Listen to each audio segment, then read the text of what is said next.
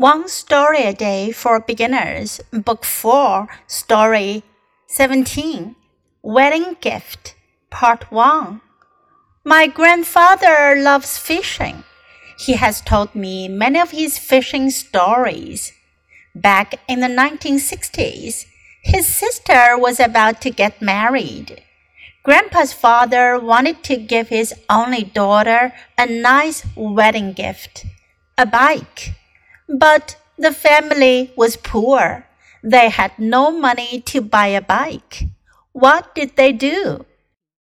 这个故事讲的是 wedding gift。wedding 是婚礼，gift 是礼物。wedding gift 结婚收到的礼物，结婚礼物。My grandfather loves fishing。我爷爷喜欢钓鱼。He has told me many of his fishing stories。 他给我讲过他很多的钓鱼的故事。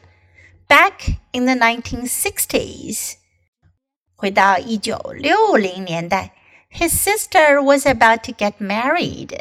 他的姐姐将要结婚了。Grandpa's father wanted to give his only daughter a nice wedding gift, a bike.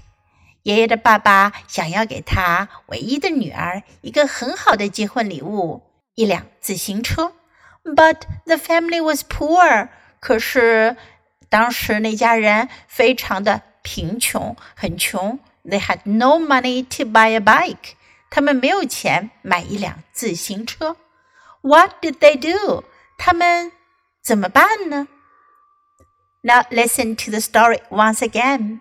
Wedding gift, part one. My grandfather loves fishing. He has told me many of his fishing stories. Back in the 1960s, his sister was about to get married. Grandpa's father wanted to give his only daughter a nice wedding gift, a bike. But the family was poor. They had no money to buy a bike. What did they do?